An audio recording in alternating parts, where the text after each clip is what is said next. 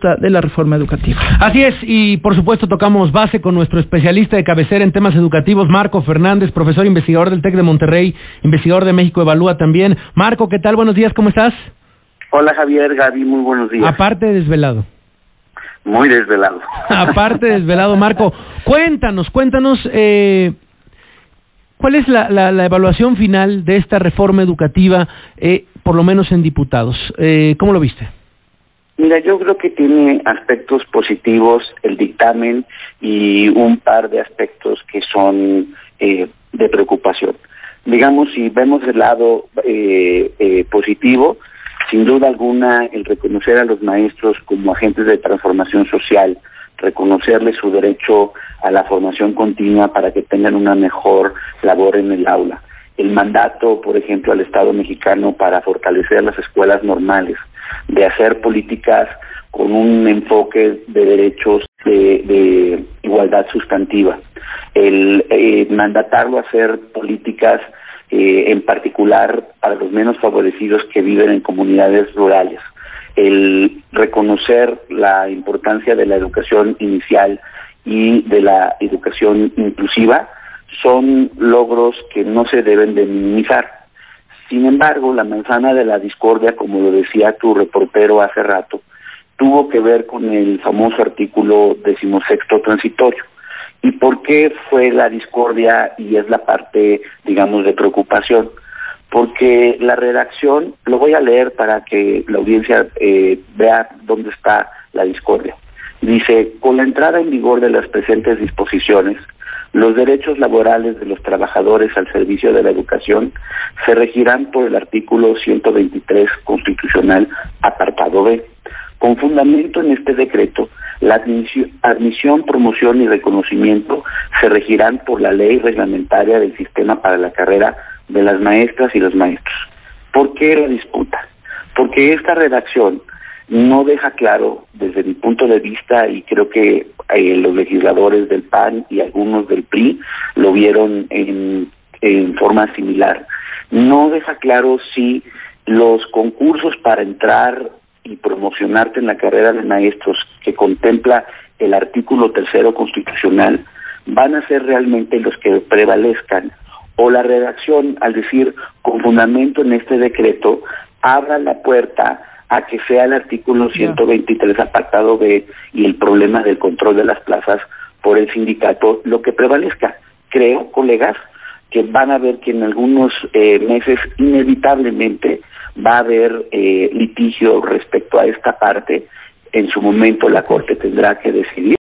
Y creo que eso es el tema pues, más controvertido del, del, del dictamen aprobado ayer por los diputados. Y lo dices muy claro, Marco, la verdad es que lo dices muy claro, vamos a ver esto cómo camina, porque sin duda, digo, nos llamó la atención, lo escuchaba seguramente hace unos minutos, nos llamó la atención que ayer la coordinadora no se presentó, digamos, a, protestar en la Cámara de Diputados y, bueno, pues fluyó finalmente el, el debate, la aprobación y ahora llega a senadores, este, y por eso yo hacía esa pregunta hace rato al diputado Tonatiuh Bravo, decir, bueno, pues qué fue lo que se acordó con la coordinadora para que en un momento dado pues dejaran que esto transitara, este, tú ahí nos apuntas algo que podría ser problemático y que no es un tema menor, pero más allá de ello, ¿sientes que no es una mala reforma educativa?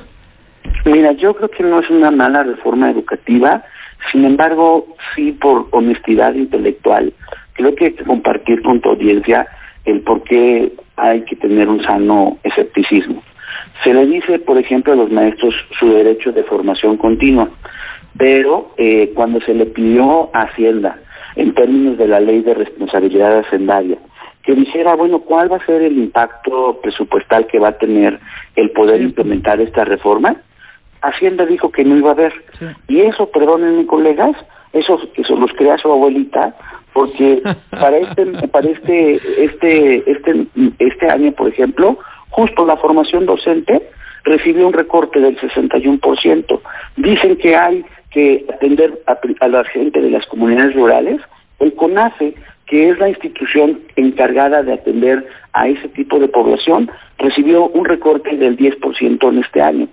Ustedes díganme si es creíble que no va a haber ningún impacto presupuestal, salvo que solo crean eh, los señores del gobierno que esto son promesas y que no va a haber políticas para llevarlas a la realidad. Pues sí, la verdad es que tienes absolutamente toda la razón. Ya veremos si en senadores. Es lo que iba a preguntar. Si, si hay la posibilidad, si la ves, Marco, de que se cambien ciertas cosas, de que se discutan ciertos puntos, leyes secundarias en Senado.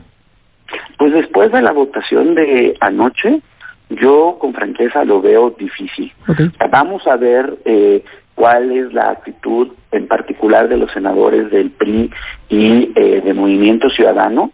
Anticipo que los del PAN seguramente votarán en contra y veremos si, si todavía les da tiempo de hacer observaciones y eso implicaría entonces irse a un extraordinario o si ya por las prisas ya mejor la dejan así y corre los tiempos constitucionales para después irse a los estados. Ok. Oye, nada más rápido, aquí nos escribe José Ángel de, de nuestros escuchas este, y, pregunta, dice, los maestros ya no van a ser evaluados y peor, peor aún capacitados. No, sí, sí se mantiene la evaluación, ¿no? Lo que pasa es que no tiene, no tiene efectos punitivos, digamos, como se, se le llama en términos de que pudiera este, tener un, un impacto o un efecto en tu estabilidad laboral, pero la evaluación a los maestros sí se mantiene, ¿no? Es que hay tres, tres evaluaciones. La evaluación para entrar a la carrera de los maestros, la evaluación para promocionarte ya que estás como maestro para ser director o supervisor y la evaluación que fue la controvertida que se llama de desempeño. Esta, los efectos laborales en la actual reforma que está por derogarse, decía, sobre todo para los nuevos eh, profesores, que si tú reprobabas tres veces esa evaluación, tenías que ser separado eh, del servicio profesional. Y en el caso de los maestros que estaban eh, ya en funciones cuando la reforma eh, entró en vigor, tenían que irse a una labor administrativa. Estos efectos considerados punitivos se quitan, se sustituye la evaluación por una evaluación denominada diagnóstica y aquí sí, perdón, colegas, vendrá el diablo en los detalles cuando se discuta la legislación secundaria. Por un lado, ¿qué va a pasar si los maestros, cuando se les haga su evaluación diagnóstica, eh, constantemente pues no la pasan, a pesar de que los capaciten, cuál va a ser la decisión? Y dos, justo cómo le hacemos para que los requisitos en los concursos de ingreso y de promoción no sean requisitos a modo que le den la vuelta al mérito como medio para entrar a la carrera de maestro. Híjole, y sí, estaremos sin duda muy atentos a ello. Bueno, gracias querido Marco y estaremos hablando contigo muchas veces más. Muchísimas gracias. Gracias. Gracias, muy buen día. Muy buen día, Marco Fernández, lo pueden seguir también en Twitter y la verdad es que explica muy bien lo que pasa con la reforma educativa.